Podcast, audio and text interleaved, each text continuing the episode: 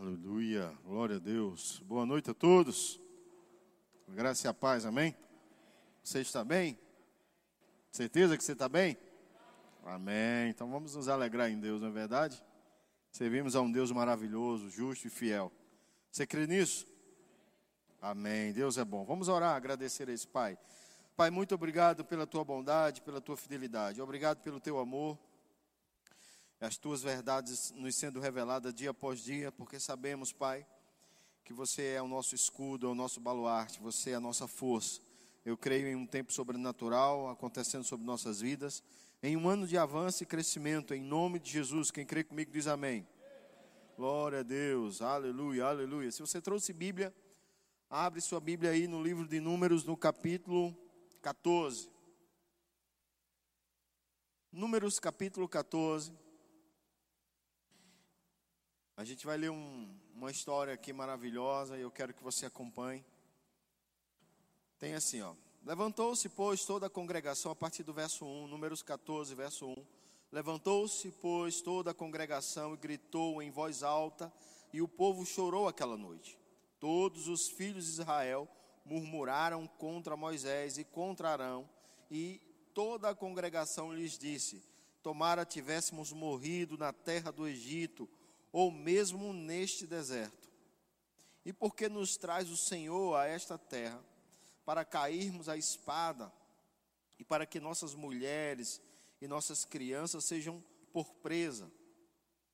Não nos seria melhor voltarmos para o Egito?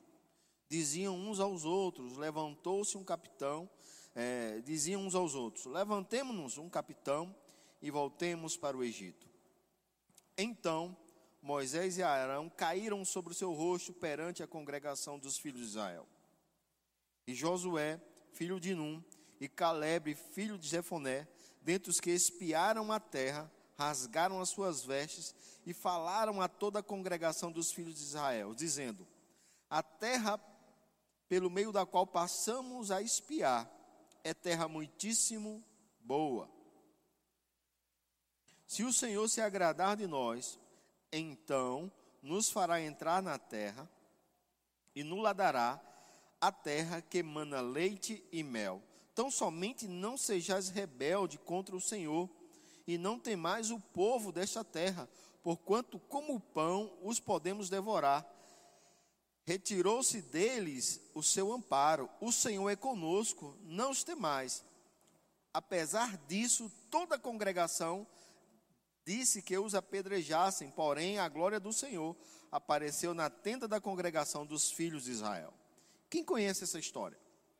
Glória a Deus. Se você não conhece, pelo menos já foi introduzida um pouquinho dela agora, né? Deixa eu só passar um, um breve resumo dessa história para você. Aqui fala de um momento da vida do povo de Israel, do povo de Deus, que Deus tava, tirou eles do Egito, mas ia levar eles para uma terra que manda leite e mel. E chegou um momento que Deus pediu a Moisés que levantasse doze homens, um de cada tribo, um capitão, um príncipe. A Bíblia deixa claro que eles eram um príncipe de cada tribo, um representante de autoridade de cada tribo. Isso é muito importante porque esse representante, sua tribo acreditava nele. O que eles falassem, sua tribo ia dar crédito àquilo. Amém? Então, não sei se você já parou para pensar, mas quem aqui é casado e tem filhos em casa? Sabe, no caso do homem, vou falar para você, homem, o que você fala tem credibilidade dentro da sua casa. E quando o marido não está, o, o, o, a, a credibilidade é da esposa. O que ela fala tem voz dentro de casa. Então, se você tiver vários filhos, eles vão ouvir tanto a você, pai, como a você, mãe. Então, é mais ou menos como se Deus tivesse pego 12 homens que tivesse poder de voto, poder de fala dentro das suas casas e tivesse mandado eles ir olharem essa terra. E lá eles encontraram coisas grandiosas. Eles encontraram cachos de uva que eram dois homens que precisavam carregar um cacho de uva desse. As romãs de lá eram enormes. Então, mas eles também observaram que as pessoas que moravam lá não eram homens comuns, eram homens de estatura sobrenatural. Eles dizem que eles eram os descendentes de Anak, ou os descendentes de gigantes. E se você for ver a estatura do povo judeu de uma forma geral, eles nunca foram um povo de estatura muito alta. Eles sempre foram um povo de estatura mediana, ali 1,80m, 1,85m no máximo. Então eles, quando viram pessoas de dois metros e pouco de altura, eles ficaram assombrados. E eles voltaram, e a Bíblia deixa claro que eles estavam murmurando, reclamando. Se você ler a história desde o início, você vai ver que ele, eles inflamaram a terra por sua murmuração. E a murmuração deles chegou ao Senhor. Mas a Bíblia diz que Josué, filho de Num, e Caleb, filho de Jefoné, eles saltaram, rasgaram as roupas. Imagina o, o, o fuzuê que estava no meio da congregação daquele dia né, todo mundo reclamando, murmurando, porque uns diziam, rapaz, a gente vai morrer. Como é a gente, como é, como vamos vencer aqueles homens? E aí esses dois homens, Josué e Caleb, eles saltaram, rasgaram as roupas, o povo parou e começou a prestar atenção a eles. Eles disseram assim: Olha, a terra que nós olhamos é uma, é uma terra muitíssimo boa. É uma terra boa, é uma terra que manda leite e mel. Se a gente for obediente ao Senhor, o Senhor vai nos dar essa terra. E aí, nessa noite, eu sei que tem muita gente nova chegando na igreja, e sempre é bom repetir as mesmas verdades, porque ouvir as mesmas verdades, já disse o apóstolo Pedro e o apóstolo Paulo, é segurança para você. Então, nessa noite, eu quero falar sobre a importância das palavras na nossa vida o quanto as palavras podem nos conduzir a uma vida de sucesso ou uma vida de fracasso. A Bíblia diz, se você acompanhar toda a história do povo de Israel, você vai ver que aquela geração inteira, com exceção de Caleb e Josué, e a nova geração, foi Josué e Caleb e a nova geração que entrou na terra prometida. Aquela geração inteira morreu no deserto por não terem se arrependido e não terem provavelmente mudado suas confissões. Murmuração, irmãos, é uma desgraça tão grande e as pessoas não percebem que a mesma boca que murmura é a boca que pode falar as coisas certas. Abre lá em Provérbios, tua Bíblia, abre lá em Provérbios, capítulo 6.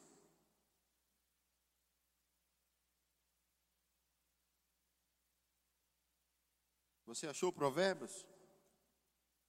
no capítulo 6 de Provérbios,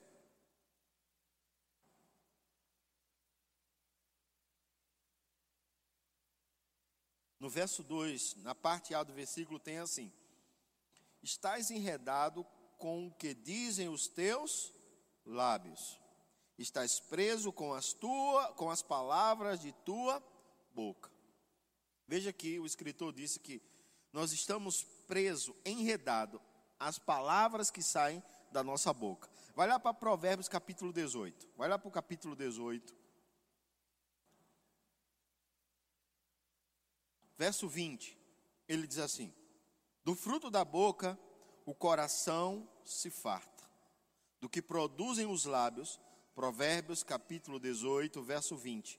Do fruto da boca o coração se farta, do que produzem os lábios se satisfaz. A morte e a vida estão no poder de quê? A morte e a vida estão no poder da língua. O que bem a utiliza come do seu fruto. Eu poderia apenas discorrer toda a pregação em cima desse texto, porque ele já tem muito conteúdo para nós, no sentido de entendermos a grandiosidade do que é as nossas palavras, no nosso cotidiano, no nosso dia a dia. Nós somos uma igreja da fé e isso não vai mudar nunca. Amém? Deus abençoa a igreja Verbo da Vida, porque nós nunca vamos sair dessa visão da fé que foi pregada por nosso fundador, o apóstolo Bud. Amém? Nós nunca vamos deixar de pregar fé. Fé é a verdade absoluta. Nós entendemos que a fé é liberada quando falamos. A fé só, só tem uma forma de ser liberada, é quando você fala algo. Crie, por isso falei, lá em 2 Coríntios capítulo 4, abre lá, vai lá para 2 Coríntios capítulo 4, Eu preciso que você fique bem inteirado com textos, porque o que te garante, irmãos, é a palavra de Deus, amém? Deus tem compromisso com a sua palavra, diga assim: Deus tem compromisso com a palavra dele.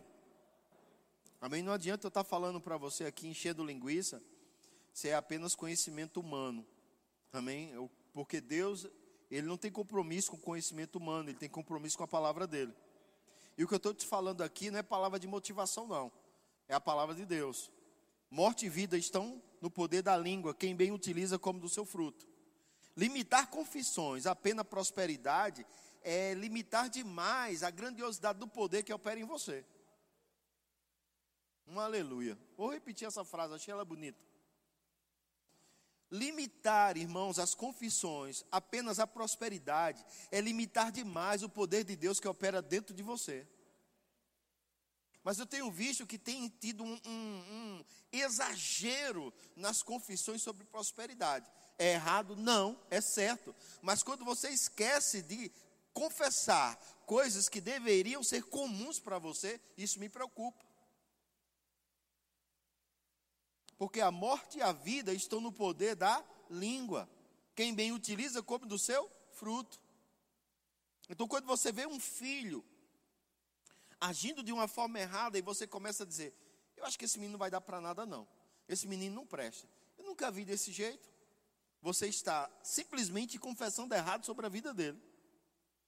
Onde, na verdade, você poderia estar dizendo sobre ele: Você é uma bênção, tudo que você toca é bênção, tudo que você faz é bênção. E não se limitar ao que os seus olhos estão vendo temporariamente por uma situação da fase da idade que ele possa estar vivendo. Você pode simplesmente começar a declarar saúde para o seu corpo, independente dos sintomas que afetem a você. Você pode se apegar a Isaías 53, 4, independente dos sintomas ou do que o mundo está falando sobre enfermidade. Você pode se apegar à segurança do Salmo 91, como o Felipe começou, é, é, a, a, falou aqui na, no momento de dízimos e oferta. Veja como a palavra de Deus é multiforme, ela pode se encaixar de várias formas. Mas é, o que é que diz o Salmo 91? O que habita no esconderijo do Altíssimo, descansa à sombra do, Onipotente, dirá do Senhor, Ele é o meu refúgio e minha fortaleza. E por aí ele discorre o, o salmo falando que mal nenhum vai alcançar ele, praga nenhuma vai chegar à tenda dele, mil vai cair do lado, dez mil à direita, ele não será atingido.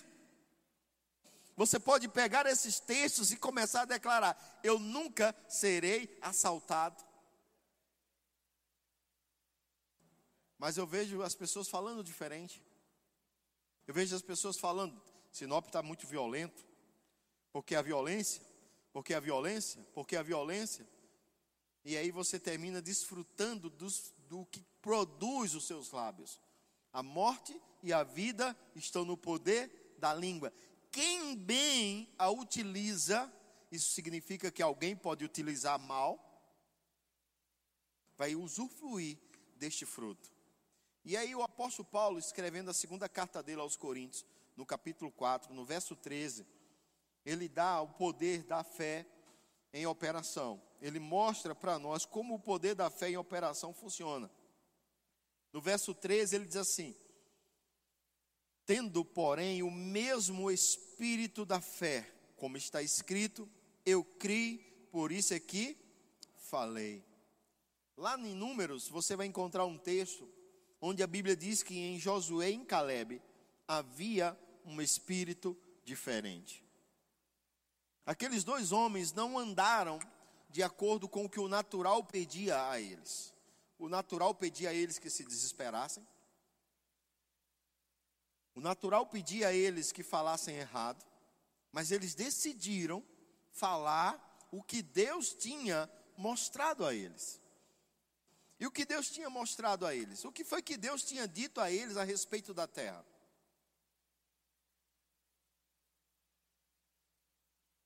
Irmãos, quando eu perguntei quem conhecia o texto, um grande número respondeu que, que conhecia. Então eu acredito que eu perguntar a você o que Deus disse a ele sobre a terra, eu não estou perguntando uma coisa difícil, não. Mas eu vou ajudar você. Deus disse a ele que daria a terra a eles. Deus disse a você que daria algo a você? E por que confessa errado? Só porque não chegou ainda. Deus já disse a você que ia fazer algo por você? E por que fica falando errado só porque ainda não chegou? Só porque parece que quando Deus disse algo para você, as coisas pioraram. Só eu vivi essa, essa impressão. Só eu na minha vida inteira tive essa impressão de às vezes Deus me fazendo uma promessa e as coisas parecem que pioram. Mas, meu irmão, a questão não é piorar ou melhorar, a questão é o que sai da nossa boca. Porque o que sai da minha boca pode ser vida ou pode ser morte. E quando eu declaro a palavra, como ela é, eu estou declarando vida. Vai lá para 1 Pedro, vai lá para a primeira carta de Pedro. Vê o que o apóstolo Pedro falou é, a respeito das palavras para nós. Vai lá, 1 Pedro, capítulo 4.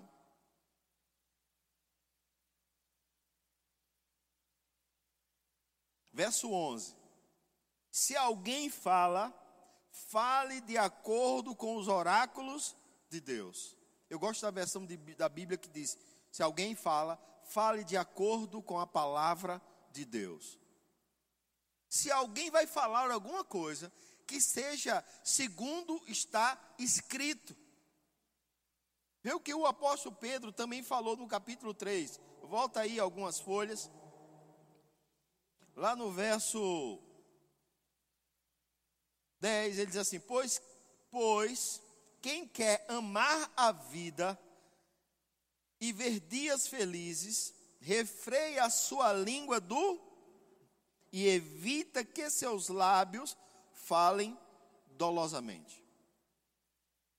Se você quer viver um tempo de prosperidade, se você quer viver uma vida de saúde, a Bíblia está me aconselhando que você deve evitar que sua língua fale coisas ruins e que dos seus lábios saiam palavras ruins.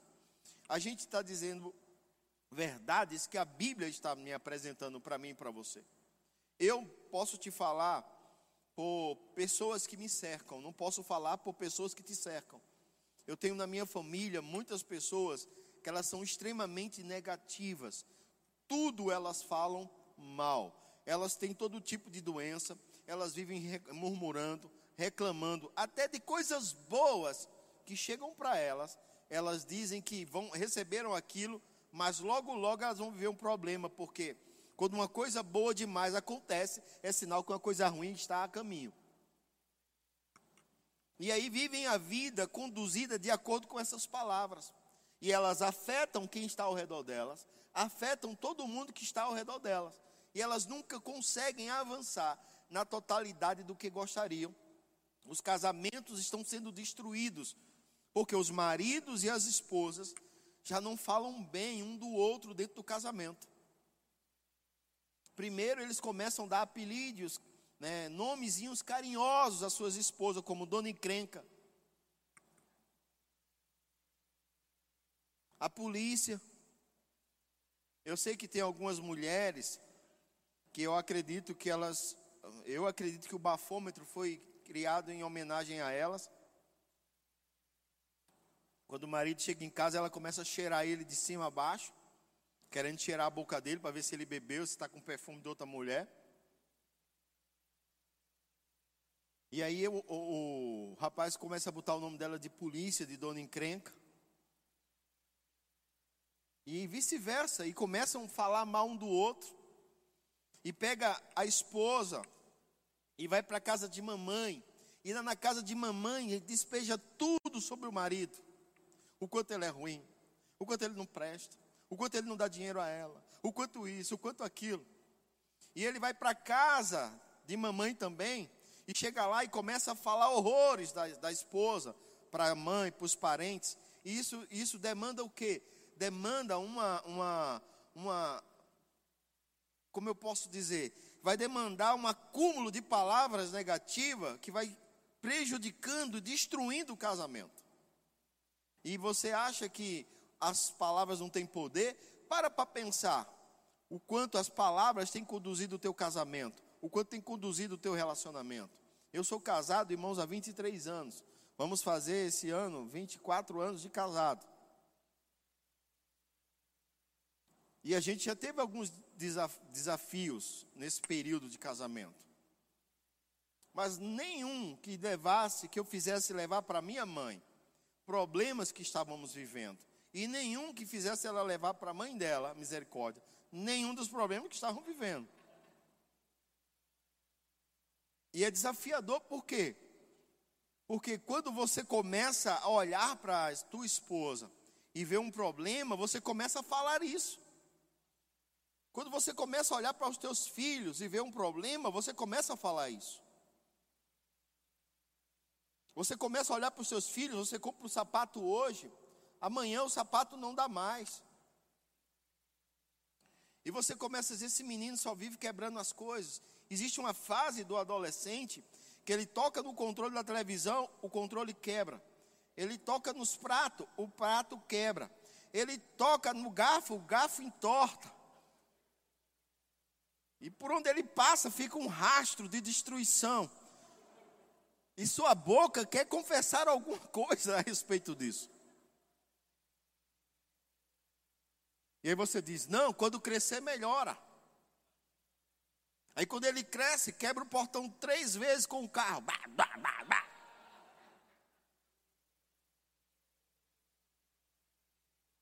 Aí você descobre que sua confissão sobre a vida dele não pode mudar.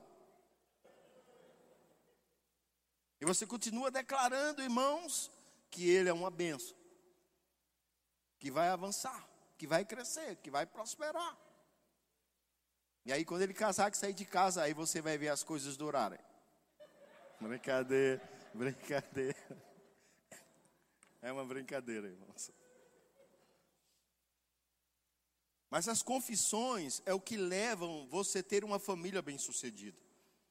Desde quando eles estão ali no berço, desde o momento do ventre, quando está sendo gerado, você declarando que eles vão ser uma benção. Eu não tive a oportunidade de declarar no ventre que ia ser uma bênção, porque quando eu nasci de novo com a minha esposa, meu filho tinha oito meses de idade.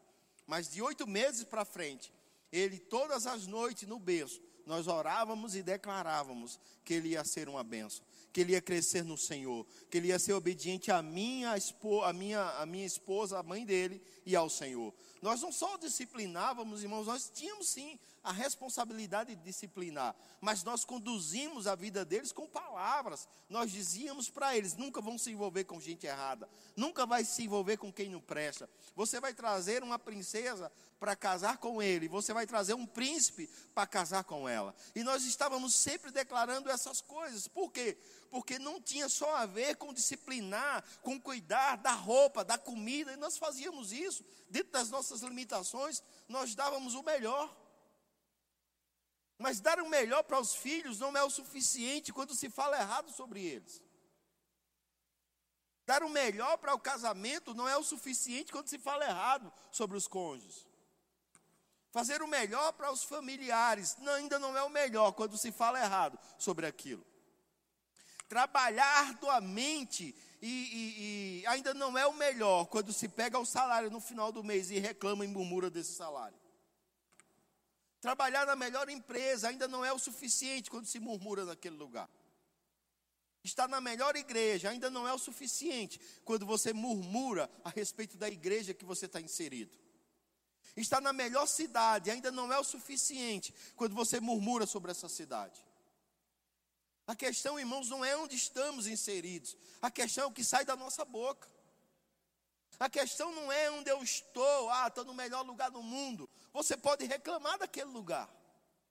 Porque murmuração é uma coisa que vai querer afetar nossas vidas onde a gente vai. Eu já morei em vários lugares no Brasil. Mas, meu irmão, eu não ligo para os lugares onde eu morei. Por quê? Porque não me importa. Porque onde eu estou hoje é a terra que manda leite e mel. Se amanhã o Senhor me levar para outro lugar, lá vai ser a terra que manda leite e mel.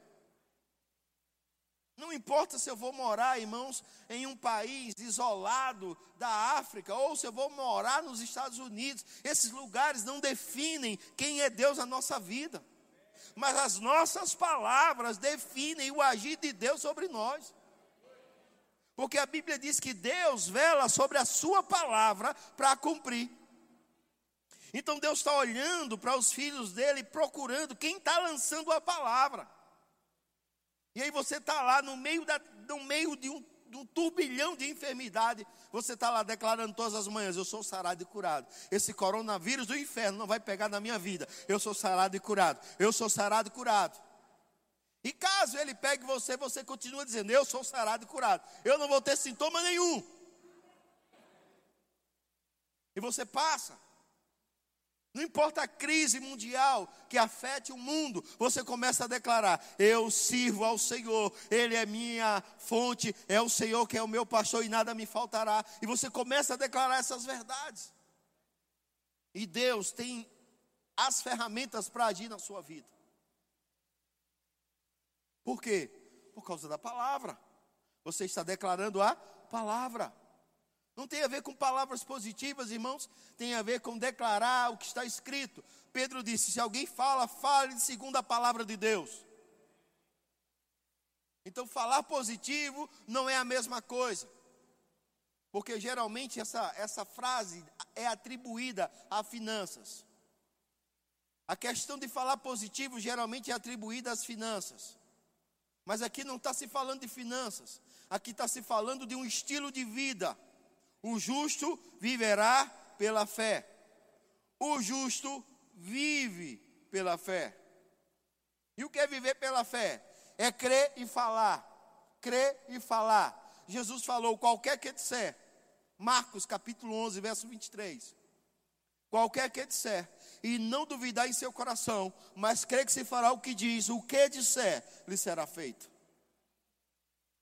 Jesus falou com uma árvore no outro dia, os discípulos passaram animados e olharam: Senhor, a árvore, a árvore secou. Ele diz: Olha, vou dizer uma verdade a vocês. Qualquer um que falar e não duvidar em seu coração, mas crer que se fará o que diz, o que disser será feito.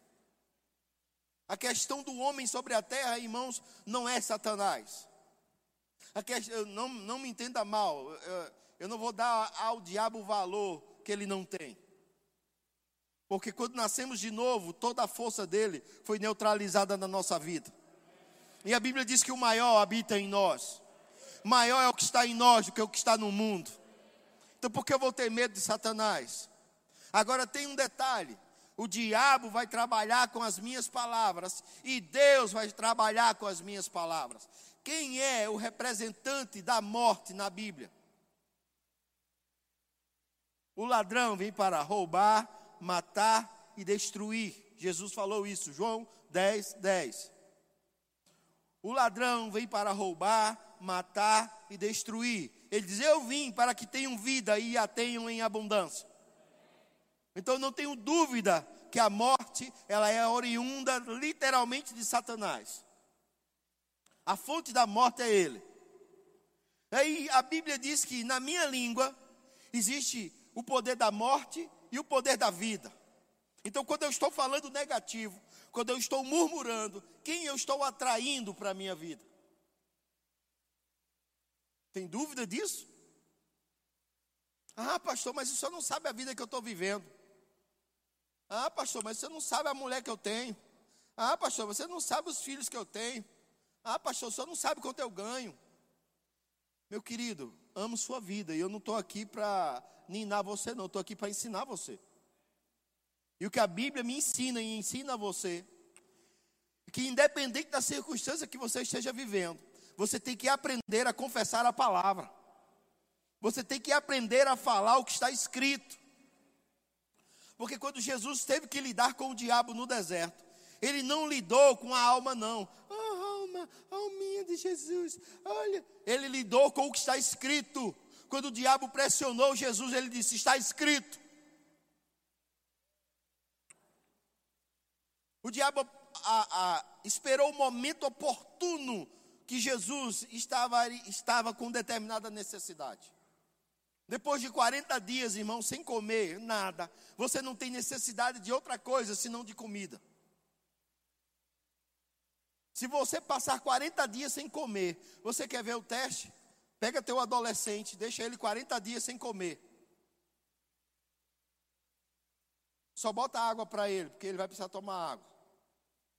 Depois de 40 dias, tu diz a ele assim: Olha, eu tenho o celular que você tanto ama e tenho aqui um sanduíche. Eu te garanto, sem sombra de dúvida, eu nem, eu nem preciso fazer esse teste, mas eu te garanto, sem sombra de dúvida, que ele não vai nem querer olhar o celular. A primeira coisa que ele vai querer é se agarrar com o sanduíche.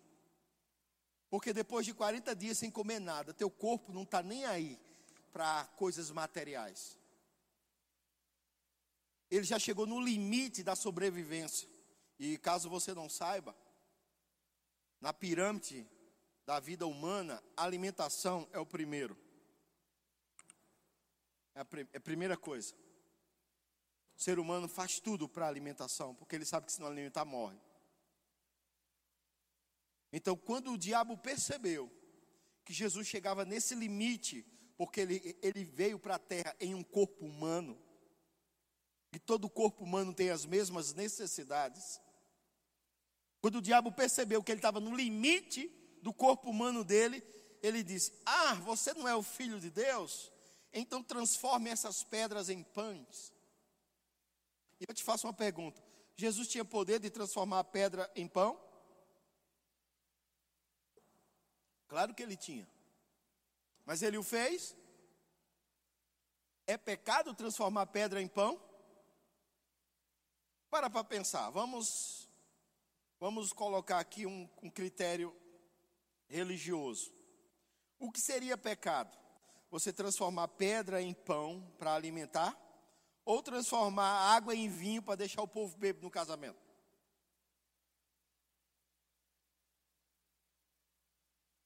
Religiosamente falando, não estou dando liberdade para você tomar cachaça, irmão. Só estou dizendo que a gente às vezes somos acometidos de sentimentos religiosos e não paramos para pensar. A questão aqui não é, não é vinho ou pão, não. A questão aqui é o que Jesus falou.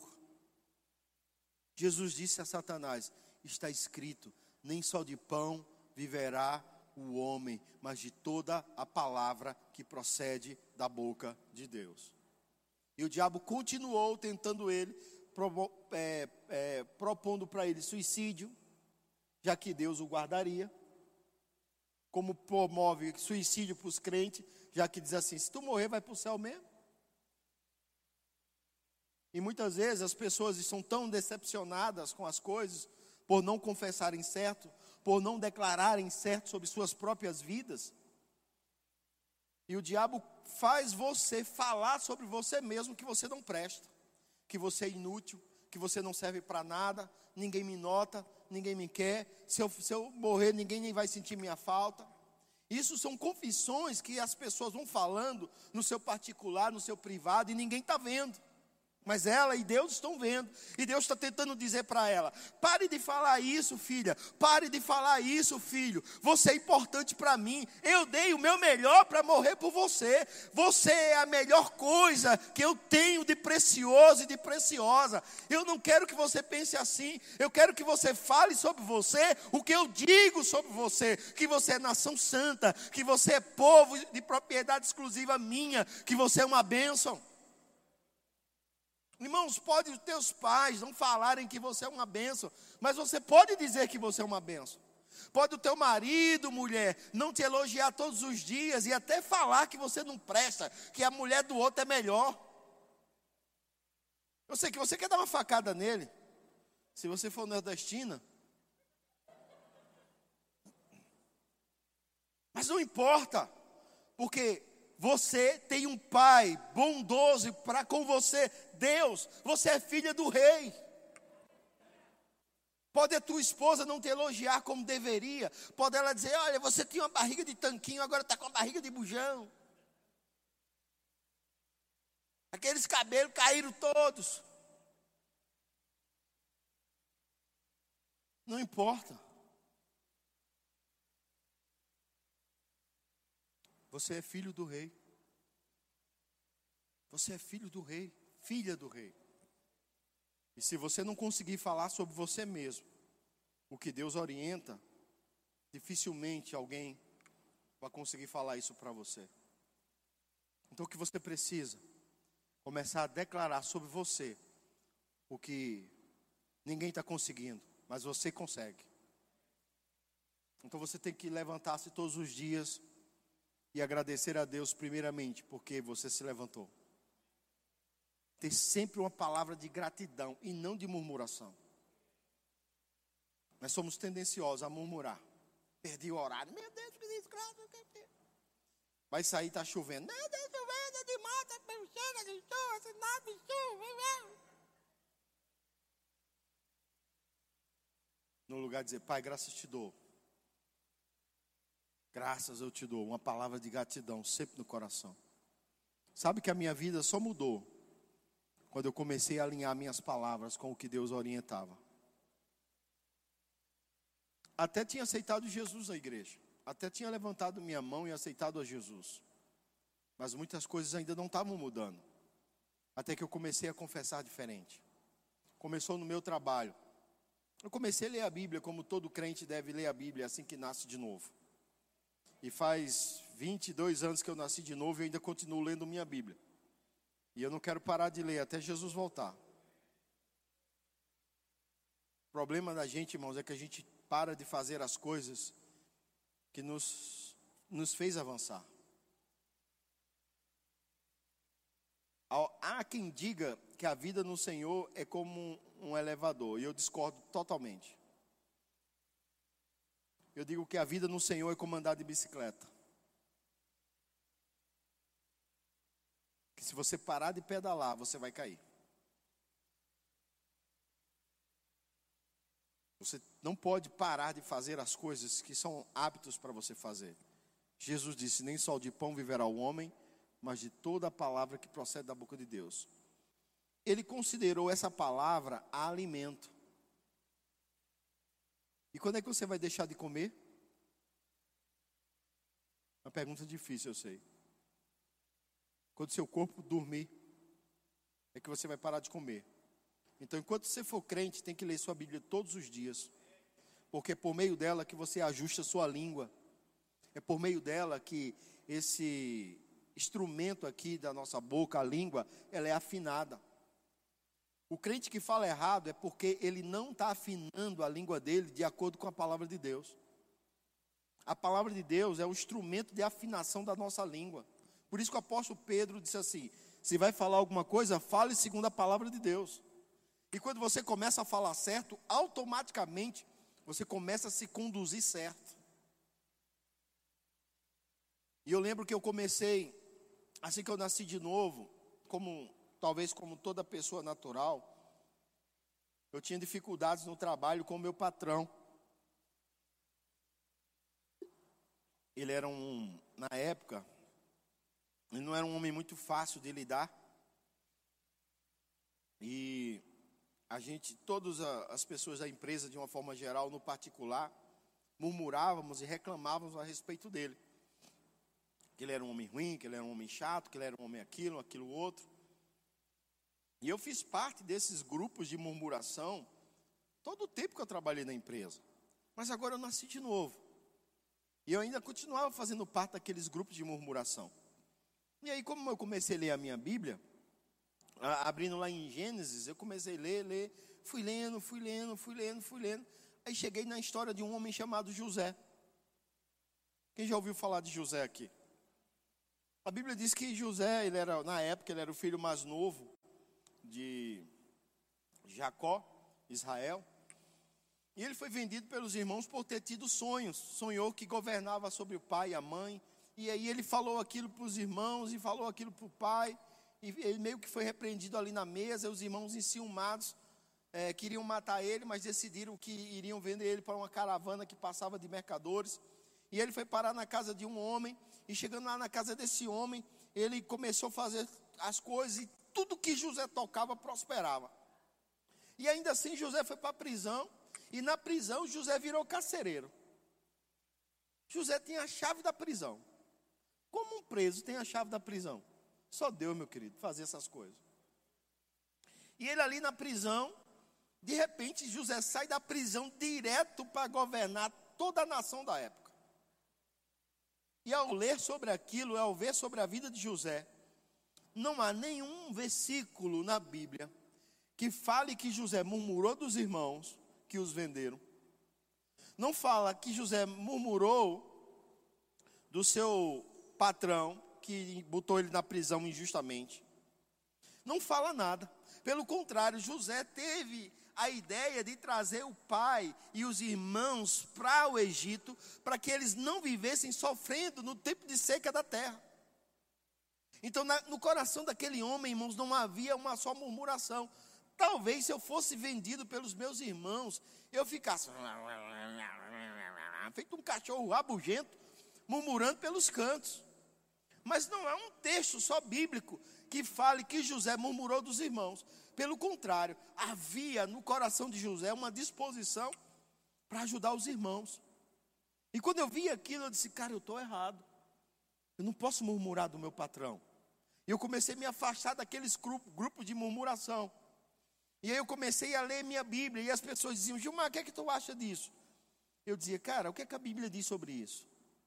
Quando você souber responder às pessoas segundo a Bíblia, você vai se envolver em menos problemas. Quando você souber responder às pessoas segundo a Bíblia, você vai se envolver em menos problemas. Quando alguém perguntar a você assim: Ei, o que é que tu acha de dízimos e oferta? Quando você souber responder segundo a Bíblia, você não vai ter problema nessa área. Quando alguém te perguntar assim, o que é que tu acha dessas coisas que pastor manda as pessoas ir para a igreja congregar? Quando você responder segundo a Bíblia, você não vai ter problema nessa área. Porque a Bíblia fala dessas coisas. Quando alguém te perguntar assim, o que é que tu acha dessas coisas que os pastores, que os pastores dizem sobre palavra positiva? Aí você, quando você souber a Bíblia, você não vai ter dificuldade de responder para elas. Quando alguém te fizer qualquer pergunta e você souber o que a Bíblia fala sobre esse assunto, você nunca mais vai ter problema. E aí eu parei de ter problema no trabalho, sabe por quê? Porque quando as pessoas chegavam com as causas, eu dizia, cara, o que, que a Bíblia diz? eles até me apelidaram na época de o que a Bíblia diz. Ou o que a Bíblia diz, vem cá. Eu não ligava para aquilo, sabe por quê? Porque é o que a Bíblia diz que me conduz e não o que eu acho ou o que as pessoas pensam. É o que a Bíblia diz que me conduz e não o que está no momento e na maior evidência. Porque o que está em maior evidência hoje em dia é o coronavírus. Mas o que, é que a Bíblia diz? Que ele levou sobre si dores e enfermidades, e, pelas suas pisaduras eu sou sarado. O que é que está em evidência no momento? As pessoas não virem mais à igreja. Mas o que é que a Bíblia diz? Não deixeis o hábito de congregar, como é costume de alguns. Então eu vou continuar congregando. O que é que o mundo está pregando? Que não pode mais disciplinar os filhos. Mas o que é que a Bíblia diz? Disciplina enquanto há tempo, porque quando crescer não vai se desviar da verdade. Mas já nasceu decretos e leis que você não pode disciplinar o filho. Mas o que a Bíblia diz? Já estão autorizando o casamento de homem com homem, de mulher com mulher. Mas o que a Bíblia diz? Eu não vou me envolver, irmãos, em polêmicas dessa área. Mas autorizar que dois homens se casem, que duas mulheres se casem, não muda essa verdade. Não muda. E eu não vou ser bonzinho dizendo que ah, é assim mesmo. O erro é o erro e não muda e nem invalida a palavra de Deus. Agora, se quer emendar seu bigode com outro, problema é seu. Mas isso não faz da palavra mentirosa. A palavra de Deus é a verdade. E eu nunca vou falar que está certo para agradar ninguém, nem político, nem governo. A verdade é uma só, meu querido. Padrão de família é homem e mulher e ponto final.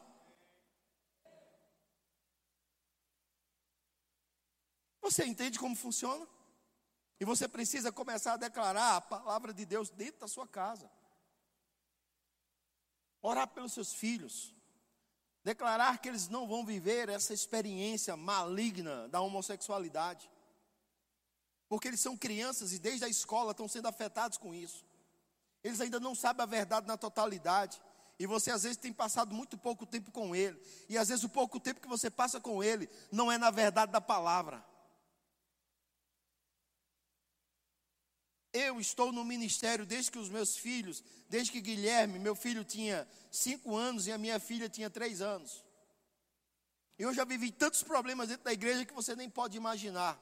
Mas a minha casa nunca foi um lugar de declaração de problemas de igreja. Sabe por quê? Porque eu sei o quanto palavras têm poder e são benéficas ou malignas dentro de uma casa. E eu não vou usar o ambiente da minha casa com os meus filhos para reclamar e murmurar de problemas que em toda igreja vai ter. Quando eu estou dando a matéria Ministério Prático, eu sempre falo de três coisas que precisa ter dentro da igreja para tirar o alvará de igreja. Lá no Nordeste, para uma cidade, ela ter o alvará de cidade, ela precisa ter um campo de futebol, uma borracharia e uma Assembleia de Deus. Se tiver, já pode tirar o título de cidade. E eu sempre digo que dentro da igreja, para ela receber o título de igreja, ela precisa ter três coisas. Primeiro, uma fofoqueira.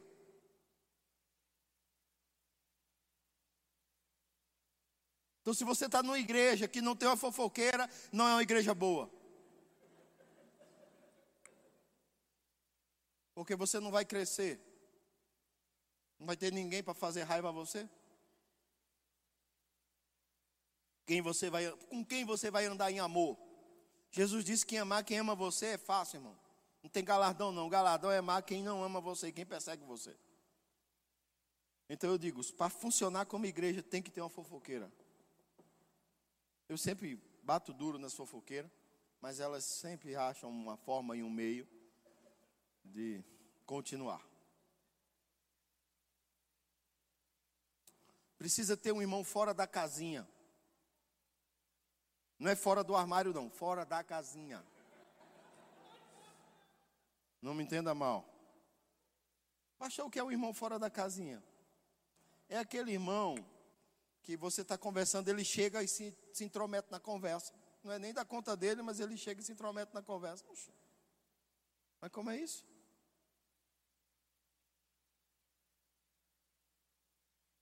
É aquele irmão que, sem noção, está fazendo coisas que não deveria fazer. E sempre vai ter alguém maduro. Se não tiver essas três essências, dificilmente vai ser uma igreja. Mas todas elas passam por um processo, o da confissão da palavra.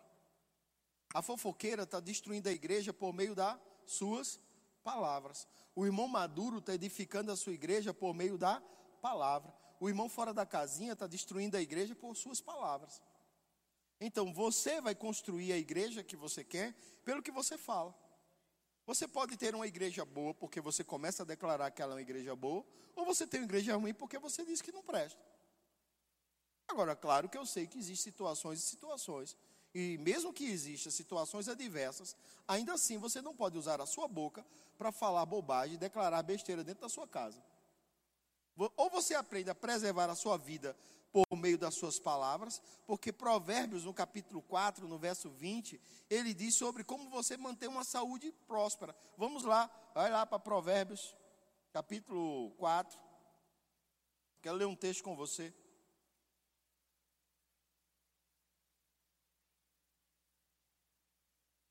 O Senhor diz assim, verso 20: Filho meu, atenta para as minhas palavras, aos meus ensinamentos inclina os ouvidos, não as deixe apartar dos teus olhos, guarda-o no mais íntimo do teu, no mais íntimo do seu coração, porque são vida para os que a acham e saúde para o seu corpo.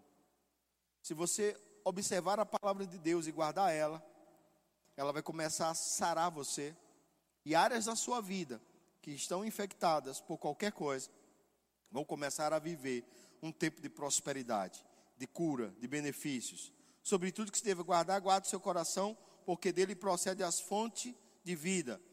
Desvia de ti a falsidade da boca e afasta de ti a perversidade dos lábios. Veja o conselho de Deus para seus filhos. O que isso quer dizer? Quer dizer que se você tem algum tipo de doença crônica, quando você descobriu a palavra de Deus, você tem que começar a declarar que você não tem mais isso. Se você sofre com algum tipo de desconforto no período da tua menstruação, mulher, você começa a declarar que daqui para frente você não precisa mais sofrer com isso. Se você tem aquele dia programado para ter dor de cabeça, você pode começar a declarar que você não tem mais isso. Se você sofre com algum tipo de coisas alérgicas, você começa a declarar que você não é mais alérgico. E você começa a declarar a palavra de Deus, porque foi assim que eu fui curado. Foi assim que eu fui curado de rinite alérgica crônica. Onde os médicos diziam que eu não ia viver cura, eu ia viver só um paliativo. E eu comecei a declarar a palavra de Deus. Isaías 53, verso 4, eu declarava todos os dias. Eu me apeguei a verdades bíblicas que falam sobre cura. Eu li muitos livros sobre cura. Se você vive uma vida financeira destruída, você pode se apegar ao que a palavra de Deus diz: que Ele é o teu pastor e nada te faltará, que segundo as riquezas dele em glória você é suprido, e você vai pegar cada mês o teu salário e você vai declarar que Deus é bom.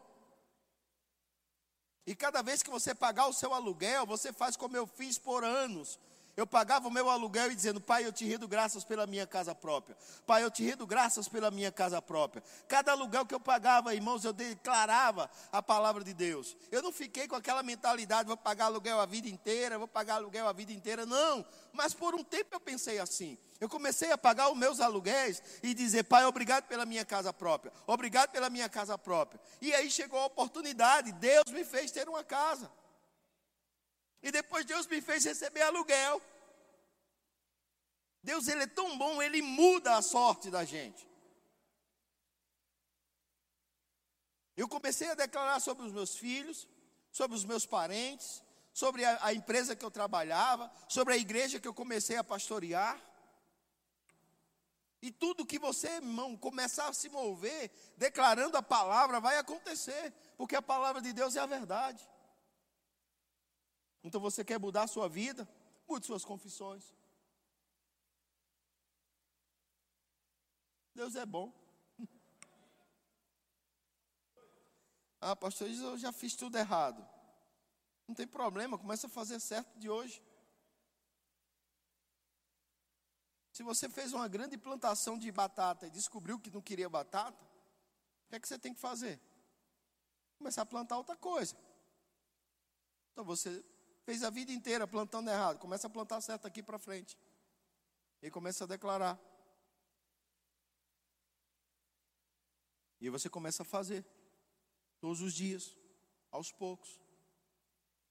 Tem, eu perguntei ali na livraria se tinha o livro Palavras. É um livro maravilhoso do irmão Reagan. Mas eu vi que tem do pastor Band ali, não fala negativo. As pessoas tinham medo de ficar perto do pastor Bud porque ele era duro quando ele falava com as pessoas.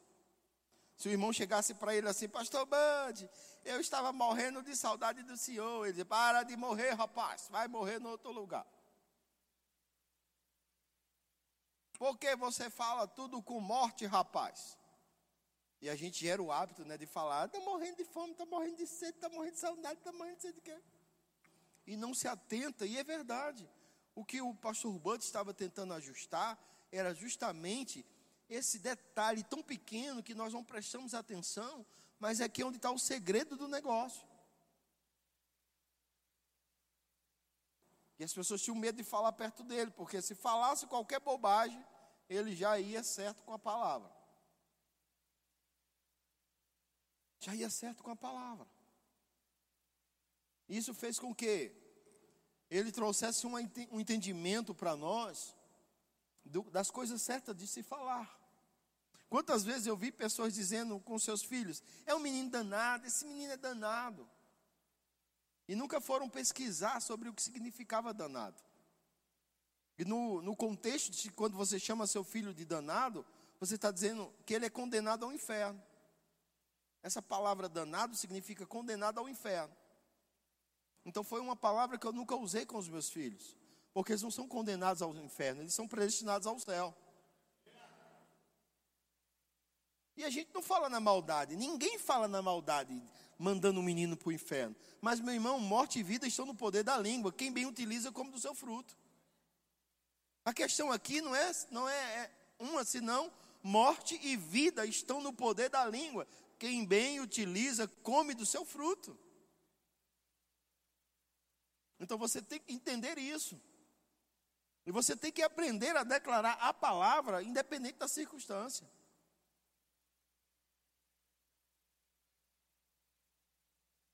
Josué e Caleb vivenciaram a experiência sobrenatural, porque não abandonaram a sua confissão.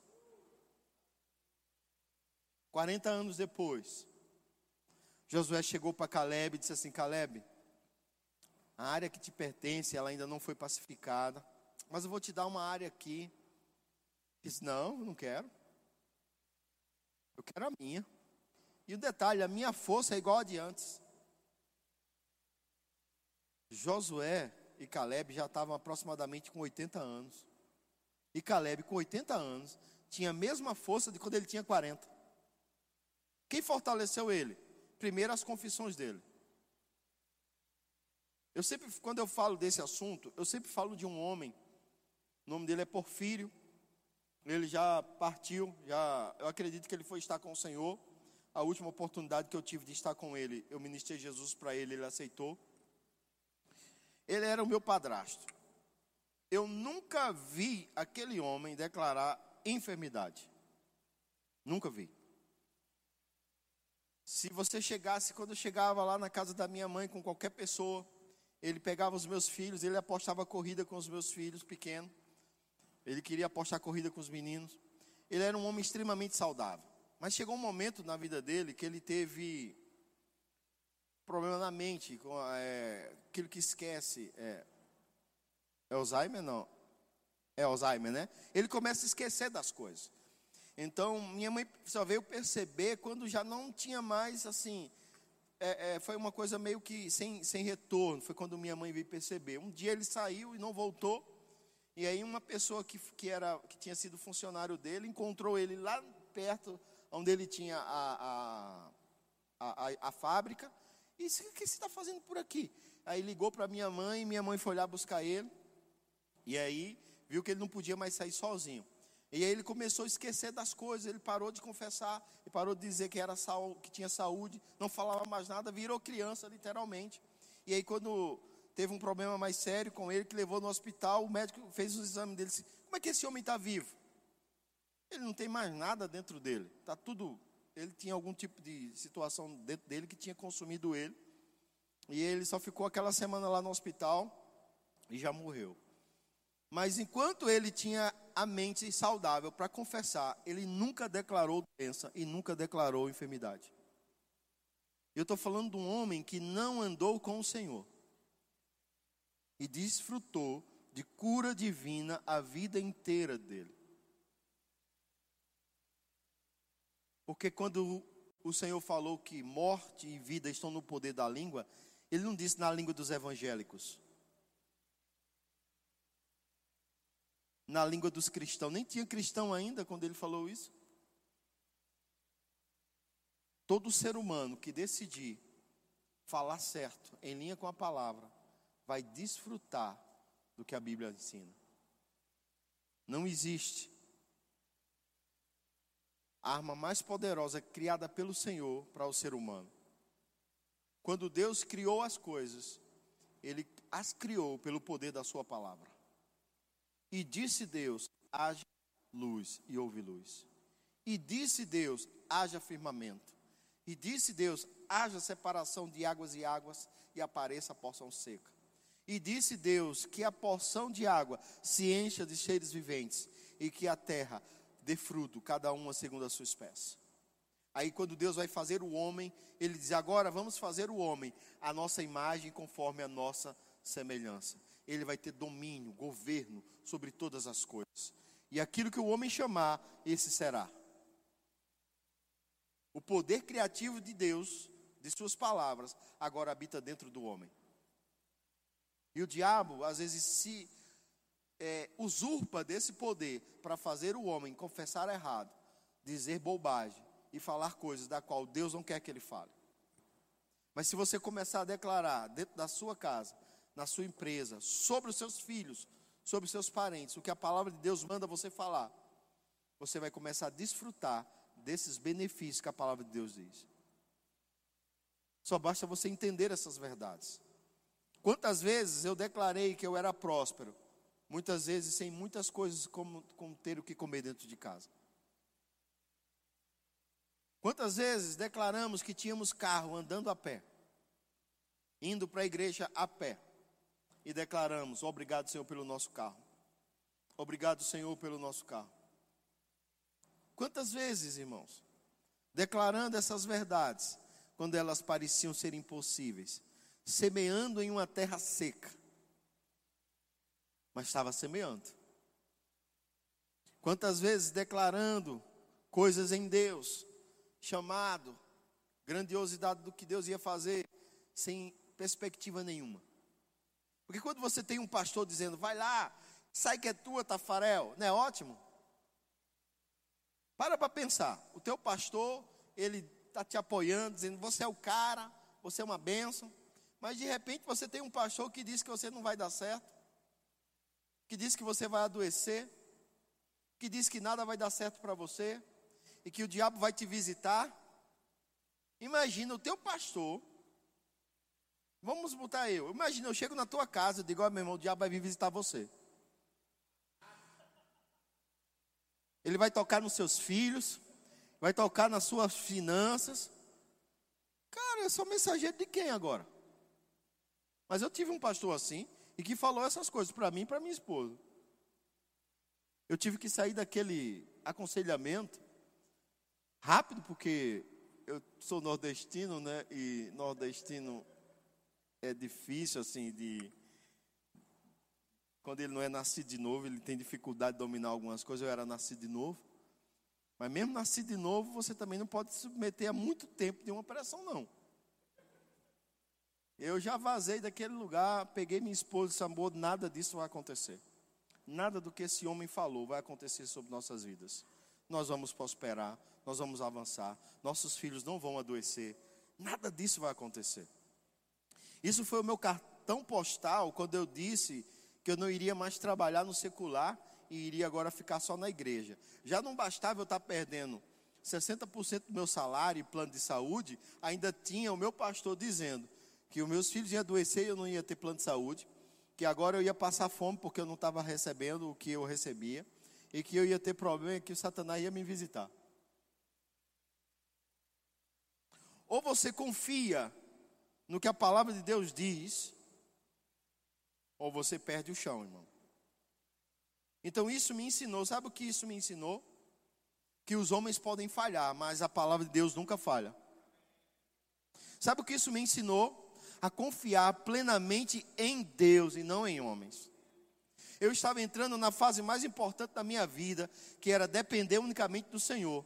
E eu acho que, não digo nem que foi o diabo que usou a boca daquele homem, talvez tenha sido o próprio Deus, para me fazer não botar meus olhos em homens, mas botar meus olhos unicamente naquele que desde lá e sempre vai ser o meu único Senhor e supridor, que é o Senhor eu amo pessoas, eu gosto de pessoas, eu gosto de promover pessoas e ajudar pessoas, mas a minha confiança, irmãos, está no Senhor e na Sua palavra. Porque existem momentos que ninguém pode te ajudar. Ei, mas a palavra pode. Existem momentos que a medicina vai te dar um laudo dizendo: olha, não funciona. Ei, mas o Senhor diz: funciona. Existem momentos que a tua conta bancária não vai estar lá cobrindo o saldo. Ei, mas você serve ao dono do ouro e da prata, que pode prover para você tudo que você precisa. A questão, meu amigo, é você não abandonar a sua confissão. Não abandone a sua confissão. A igreja que abandonou a confissão dela foi, foi repreendida em uma carta.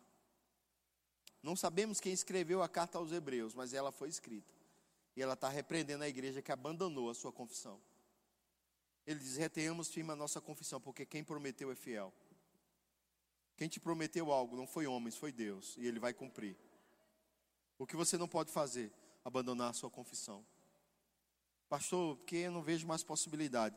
Vai dizer para Abraão e Sara, com 100 anos, que não havia mais possibilidade de ter filhos. E Deus promoveu eles dentro de uma situação extraordinária. Vai dizer. Vai dizer para eles que não funciona. Vai dizer que dizer sou mãe de nações, sou pai de nações não funciona. A questão, meu querido, é não abandonar a confissão. Tem tantos testemunhos que eu já ouvi de pais que tiveram seus filhos de volta por meio da confissão. Nem sabiam por onde andavam, nem sabem onde estavam, mas decidiram declarar: é uma benção. É uma benção. Tem um livro que eu gosto demais, do Noval Reis. Ele não tem ali, agora a gente vai ver se traz ele.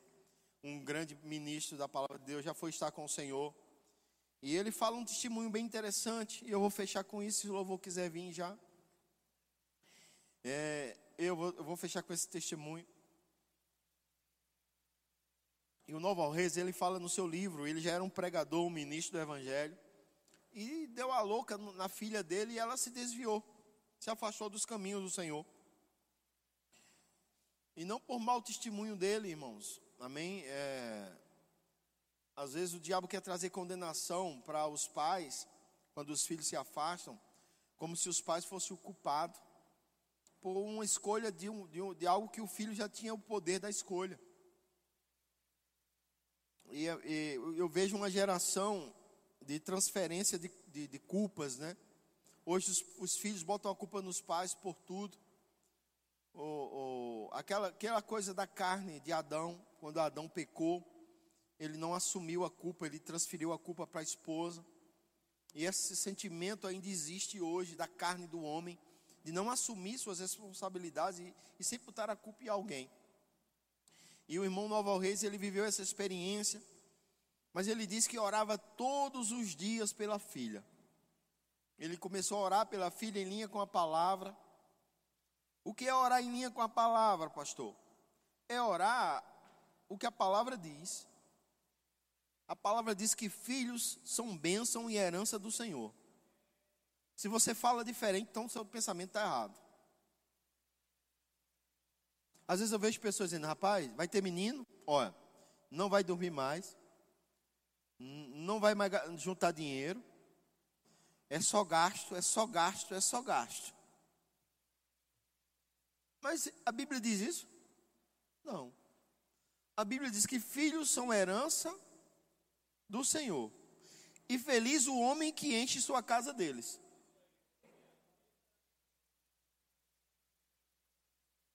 Diz que os pais é quem tesouram para os filhos. Aí eu vejo muito pai investir, não, meu filho vai ser médico, porque eu não quero mais trabalhar, não. Oxi. Por isso que não prospera, porque o pensamento está errado. Quem tinha que ser o médico é você, para dar sustento para ele.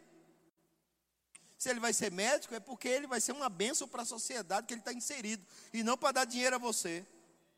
Porque a Bíblia diz que é você que tem que tesourar para ele, é você que tem que deixar herança para eles. Para que essa mentalidade de que teus filhos vão te sustentar. Começa a desenvolver o entendimento que você vai deixar riquezas para os seus filhos. Se Jesus não voltar, quando você partir, você vai deixar eles abastecidos até para os netos e bisnetos. Mas essa mentalidade invadiu a, a, a, a igreja do Senhor, invadiu a, a mentalidade das pessoas. E Nova Rei estava orando em linha com a palavra, pela filha dele, dizendo: Pai, tua palavra diz que filhos são herança e bênção do Senhor. A minha filha é uma bênção. Onde ela estiver agora, ela é uma bênção. Ela vai te reconhecer, ela vai te ver. Ele começou a orar por ela. E ela estava numa daquelas raves, se drogando. E ela e a moça voltou para casa porque disse que viu o rosto do pai dela no meio do salão da rave. E sabia que o pai dela naquele momento estava orando por ela. Igual o filho pródigo que caiu em si. Lembra do filho pródigo que caiu em si? Assim foi aquela jovem. Ela caiu em si, voltou. Então não importa o quão desviado esteja alguém da nossa família, se continuarmos orando certo por eles, os escamas dos olhos vão cair e eles vão voltar para o Senhor. A questão é que já abandonamos até a confissão de bênção. A questão é que estamos já mandando para o inferno. Onde na verdade não poderíamos mudar a nossa confissão sobre eles. Que é uma bênção. Que vai melhorar. Que vai restaurar. E aquele homem viveu essa experiência sobrenatural. E eu vou dizer algo para você, meu querido. Tudo está no poder da sua boca. Próximo ano está no poder da sua boca. Os próximos dez anos estão no poder da sua boca. O que você vai viver daqui a dez anos é o que você decidir confessar hoje. O que você vai viver esse ano e o ano que vem, todos os anos, é o que você vai declarar hoje. Houve um tempo na minha vida que eu não tinha nem uma, um, um pau para dar no gato. Aí eu aceitei Jesus. Eu comecei a aprender a palavra. Eu comecei a declarar: Pai, você vai me tirar do meu país. E você vai me fazer conhecer outras nações. Eu não tinha nem dinheiro para comprar uma passagem, irmão, de ônibus. E eu comecei a dizer, pai, eu vou começar a andar, a voar, eu vou começar a andar de avião para tudo que é lugar.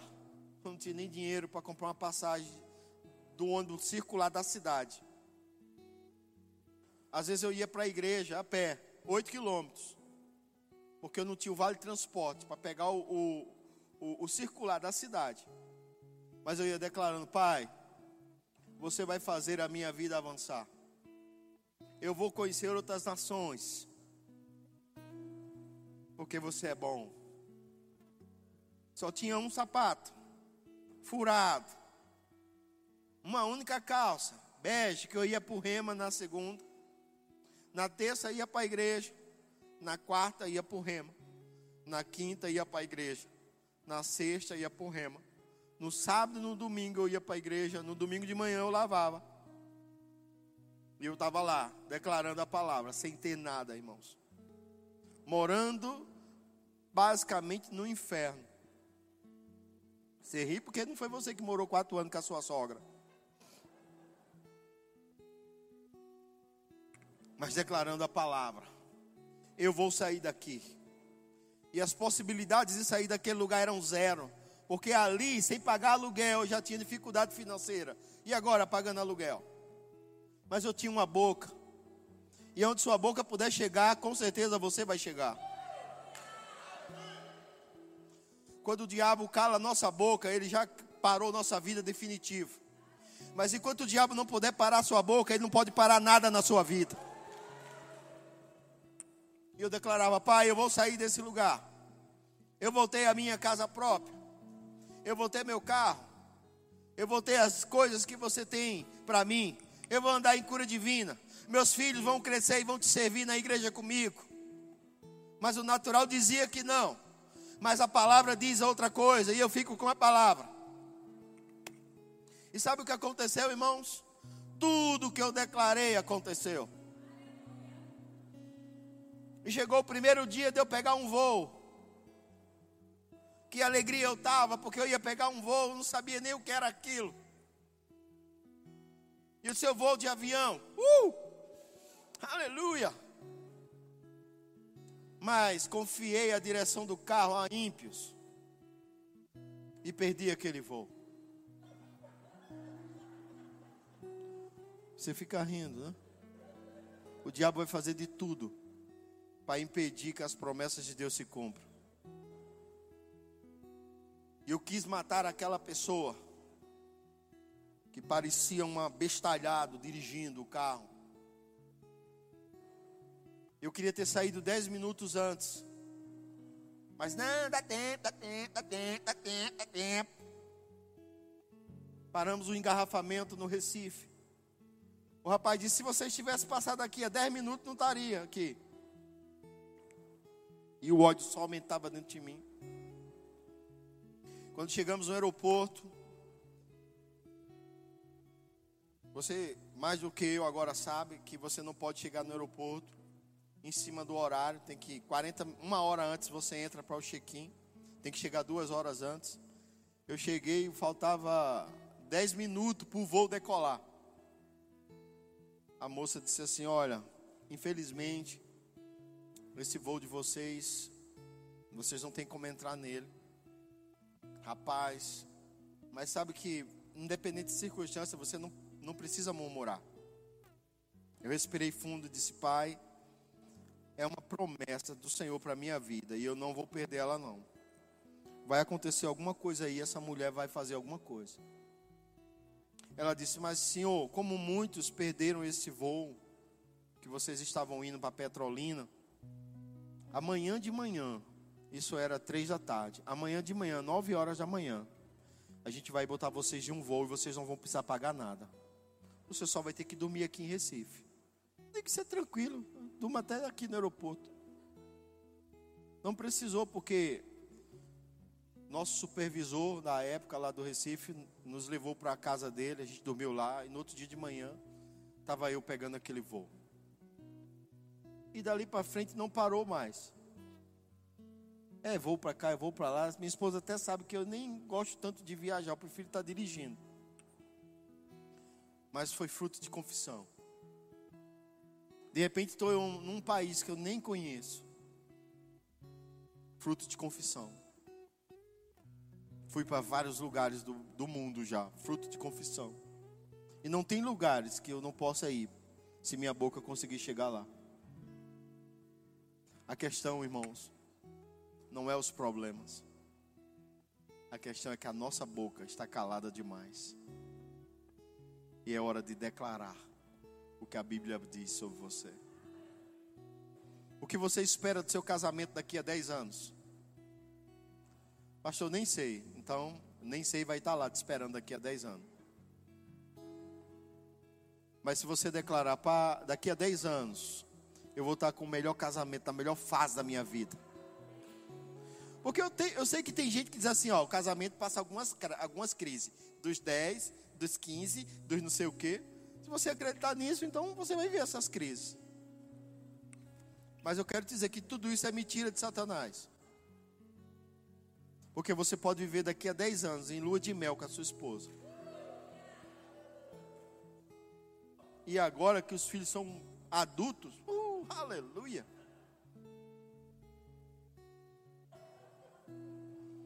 Quando é pequeno ainda.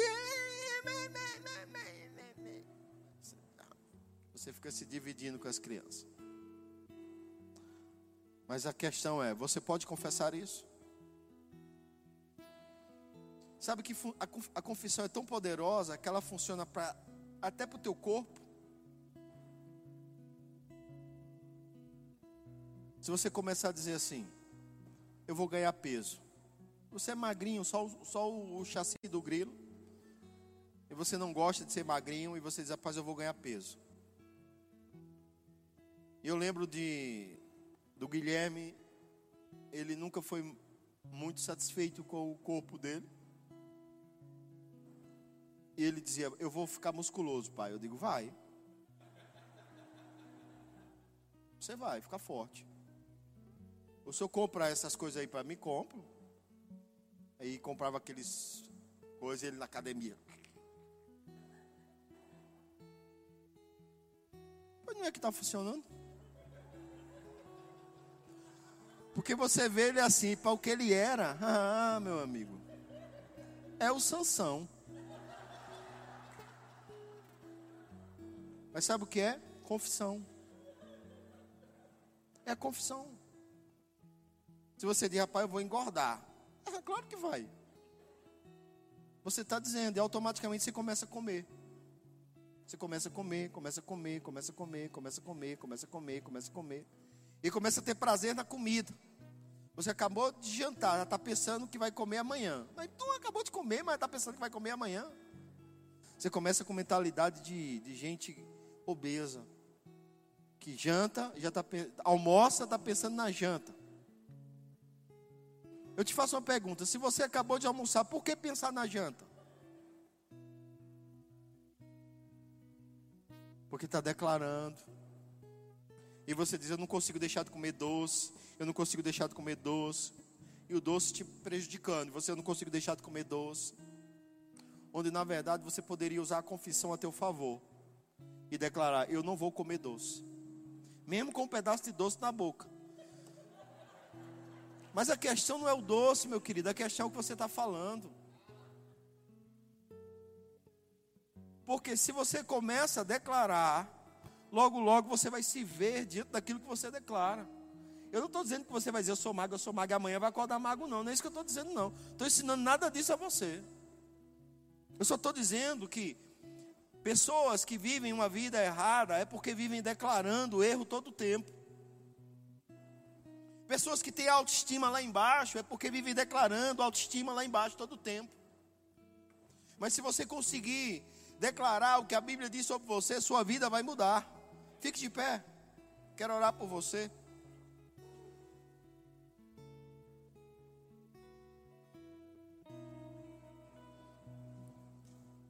Eu quero que você repita comigo: Eu sou o que a Bíblia diz que eu sou. E a Bíblia diz que eu sou sarado e curado pelas pisaduras de Jesus. A Bíblia diz que eu sou próspero. A Bíblia diz que eu sou guardado no Senhor. Diga, eu tenho o que a Bíblia diz que eu tenho. Diga, eu posso o que a Bíblia diz que eu posso. Diga, e a Bíblia diz que eu posso todas as coisas naquele que me fortalece. Verdades que nunca vão mudar e que você precisa aprender a declarar. Que você é, que você tem e que você pode. Eu sei que o natural bate nas nossas portas todos os dias, mas nós temos a oportunidade de declarar a palavra ou deixar o natural entrar. Não deixe o natural entrar na sua vida esse ano. Recuse-se a andar no natural. Eu tenho, eu determinei e me recuso a andar no natural. Eu não quero ser um homem natural. Se for para ser um homem natural, que o Senhor me recolha e que eu vá viver com o Senhor. Mas uma coisa é certa, Ele não vai me recolher antes de eu cumprir meu propósito sobre essa terra. E um dos propósitos de Deus para a minha vida nessa terra é ser um homem sobrenatural. E sabe que Deus chamou você também para ser uma mulher e um homem sobrenatural. Homens e mulheres que vão fazer a diferença nessa geração. Adolescentes sobrenaturais que não vão se conduzir através do mundo hoje, mas vão viver pelo Senhor. Você é sobrenatural. E você vai viver o sobrenatural de Deus. Pai, muito obrigado. Por homens e mulheres sobrenaturais que serão levantados nessa igreja. Por homens e mulheres que andarão debaixo do teu poder, a tua mão poderosa os guiarão sinais, milagres e maravilhas serão comuns entre o povo dessa igreja. Eu vou ouvir que adolescentes operaram em curas sobrenaturais na escola. Eu vou ouvir que senhoras operaram em curas sobrenaturais em seu círculo de comunhão.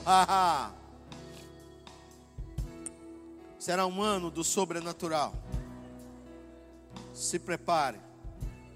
Sonhos e visões chegarão até você.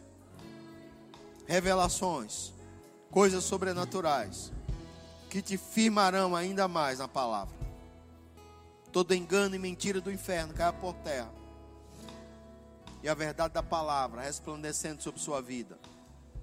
Em nome de Jesus. Em nome de Jesus.